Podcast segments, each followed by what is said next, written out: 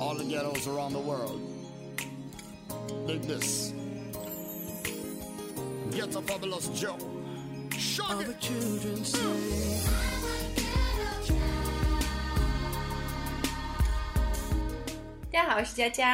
Nana. Welcome to Jelly Jelly. 哎，娜娜，你有没有发现，自从中国放开二胎政策之后，走在大街上，好多孕妇啊，而且不分年龄。Oh, yeah, some women are getting pregnant even in their forties. They want to have a chance to have a second baby. 对呀、很多人认为生孩子很痛苦，但是我觉得更痛苦的应该是生完孩子坐月子的那个月。哎，你知道什么是坐月子吗？Oh, yeah, I just learned about it in China. You need to relax and take it easy for the first month after giving birth to a baby. In my culture, we don't do this, so we don't really have a special phrase for it. 是啊，老外都是不坐月子的。哎，那你们生完孩子有没有什么需要特别注意的东西呢？ Yo, I'll tell you about it. Let's start today's show. One day I'm gonna change the world. 我们生完孩子第一个月是不允许出门的，你们没有这个习俗是吧？ Well, in the 1930s, women stayed in the hospital 10 days after having a baby. In the 1950s, 4 days. And in the 1980s, only 2 days. But today, if you and your baby are both healthy, you can go home anytime, even the same day your baby is born. 啊，哎，之前你们也是坐月子的呀，但是这个习俗现在不存在了，所以你们生完孩子之后不需要一直待在家里了吧？ no, we don't. When you told me you had to stay inside for a month, I thought it was so strange. A new mom and baby can go outside as soon as they feel good enough. You can go outside the next day if you like. 啊，生完孩子第二天就能出门了，这也太快了吧！ Yeah, after having a baby, I think the Chinese way is good. Ah. but of course, when we go out, we need to be careful not to expose our babies to harmful things like too much sun, wind, cold, and you also need to protect them from coming into contact with germs from other sick people. But it's also encouraged to go out for a gentle walk. We believe it helps your body and mind recover after having a baby. 嗯，你说的 gentle walk 确实是有助于恢复的，因为我一直是 在家里边躺着，然后坐完月子刚出来的时候就觉得哦四肢无力的，所以我觉得适当的出门也挺好的，只要小心 germs，细菌感染就没问题了。Mm. 啊、你知道吗？我们不仅是不能出门，坐月子期间还不能洗头，不能洗澡。哎呦 you can't take a shower for a month? How do you stand it? 啊，其实我虽然没有一个月不洗，但是大概也是有二十天没有洗头啦。洗澡的话倒是可以擦擦身子。哎，我也不想这样，但是妈妈、婆婆所有的亲戚都看着你呢。如果，哎，不这样做的话，惹他们生气也不值得了。Oh, yes, especially as a Chinese person, it's important to respect your traditions and your mom. 哎，你当时是生完多久洗的澡啊？the same day I had my baby, 哦，I gave birth to my daughter at 4 a.m. in the morning, had a shower in the afternoon, and then went home at 6 p.m. the same day. 哦，呀呀，生完那么虚弱，你当天就可以洗澡了。 Mm. Yes, in the past, new moms also waited about a month before having a bath because they were afraid of getting an infection. But now it's encouraged to take a shower soon after your baby is born. A bath is okay too, but you just need to make sure the bathtub is clean and doesn't have any germs in it. 嗯，我也是觉得，坐月子已经是几千年流传下来的一个传统了，也没有什么 scientific basis 科学依据。以前呢，不洗澡是因为不能保证 personal hygiene 个人卫生问题，但是现在条件好了，只要我们注意一点，不要感染就好了嘛。 Mm. Yes, but if you have a cesarean section, it's recommended to wait for one week before taking a bath. 嗯，是的，cesarean section 是剖腹产的意思，所以呢，如果真的是剖腹产，还是要多等几天的好。虽然呢，我觉得坐月子有一些愚昧，但是呢，宫口闭合啊、子宫恢复、淤血排出都是需要时间的。嗯，你想一想，一个孩子在你的肚子里十个月，你的所有的内脏的位置都发生了变化，还是需要一段时间复位的。Yeah, it's important to take care of yourself. Maybe it just depends on different living environments and dietary habits. 是啊，人种不一样嘛，所以不能同日而语。哎，我有一个朋友在德国生的孩子，他说生完 obstetrician 产科医生就给他递过来一杯凉水，但是在中国坐月子期间是不能吃任何凉的东西的。Yes, in my culture, we also don't need to stay away from cold stuff. You can even have ice cream if you like. 啊，天呀！生完孩子还能吃冰激凌，在中国绝对是不行的。我们会有一些 special meals after labor，叫月子餐。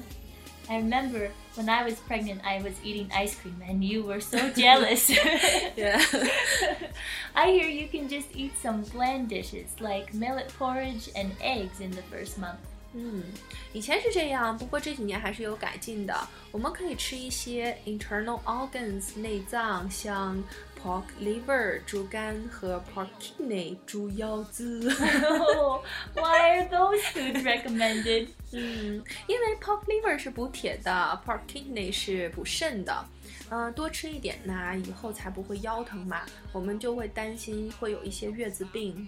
Wow, I can't imagine. 是啊，那你们饮食上就没什么讲究吗？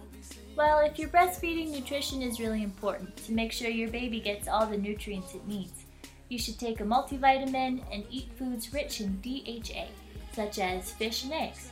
It's also important to eat foods that contain calcium, such as many dark green vegetables, tofu, almonds, and milk. You can choose what you want to eat, but just make sure you eat a balanced diet with a variety of vitamins and minerals so you and your baby can develop strong and healthy. 哦，原来思维方式完全不同。你们调节饮食只是为了 breastfeeding 母乳喂养，不是自己的恢复。哎，在中国很多人是拒绝母乳喂养的，他们是怕自己的身材走样。 Yeah, well, I guess that's their choice, but these days there are so many proven benefits to breastfeeding that I think if you can breastfeed, it's best for your baby's health. For example, breastfeeding can enhance your baby's immune system, and holding your baby close to you while breastfeeding makes your baby feel safe and secure. Another thing that's really popular right now is called skin on skin contact with your baby. 嗯，我觉得这个很好啊，skin on skin contact。孩子从你的子宫里出来，没有什么安全感的，只有母乳喂养的时候，他听到了你的心跳，又重新找回了在你肚子里的感觉。 Mm, that's right. You and your baby can continue to bond in a special way. 嗯，哎，对了，你们好像是没有月子中心的吧？嗯，这个就叫叫 special retreat for the woman who just give birth to the baby。 I don't know. I've never heard of it, but most people I know just have their mom, mother in law, or sister come help with the baby for the first week or two. 所以你们也没有月嫂这个工作吧？ 月嫂应该是呃 specialized nanny who help you take care of your baby。 Um, 可能，但是我不太知道。uh, it's not quite the same as China. You can have a midwife if you like, though. 哦，midwife 是做什么的呢？ Midwives are specially trained health professionals. They focus on natural childbirth and medical care during and after pregnancy. They also consult with specialists if any problems arise. 哦，哎，听起来像护工啊，或者是医疗顾问这样的。 When you're pregnant, you can choose if you want to have a doctor or midwife take care of your medical checkups, delivery, and postpartum care. I chose a midwife because I like the idea of having a more natural childbirth. 听起来 midwives 功能好强大呀，她产前产后都可以管。 Yeah, it's a really cool job. But she doesn't stay at your house. You just go to have appointments with her. 哦，和月嫂最大的区别就是不在你们家住。哎，你们有没有什么禁忌是我们没有的呢？ Uh, yes, there's one thing that hospitals are very strict about, and that is that you need to prepare a proper infant car seat for your new baby before you leave the hospital. 嗯，car seat，刚出生就需要坐安全椅吗？他能坐得住吗？ Well, there are two parts. The infant car seat is a safe chair that the baby sits in with a seatbelt, and the other part is called the base, that is fastened securely to the seat of the car. The chair then snaps into the base so it won't move around in the car. 嗯，哎，我之前看过很多明星提个篮子把小孩放在里面，我估计就是这个了。 Yeah, that's probably it. You need to bring it to the hospital. A nurse will help you buckle in your baby for the first time, and go to the car with you to make sure the baby is safely fastened in the car. If you don't have a certified and valid infant car seat at the hospital, you aren't allowed to take your baby home in a car. 这个要求也太严了吧！没有安全座椅还不让回家了。 Maybe it's because we drive pretty fast. In Canada, we have many safety laws. 啊，是的，国外的车速都很快， 所以还是 better safe than sorry，谨慎点儿好。 Yeah, I suppose that's the same reason why most of Chinese women still 坐月子, even though they might not want to. 是啊，还是讲究点儿好。好啦，那今天的节目就到这里。如果你喜欢我们的节目，可以关注我们的微信公众号，也可以在 iTunes 的播客、荔枝 FM、喜马拉雅 FM 中播放、订阅或评论。感谢你的收听，下周见喽！ See you next time. It's not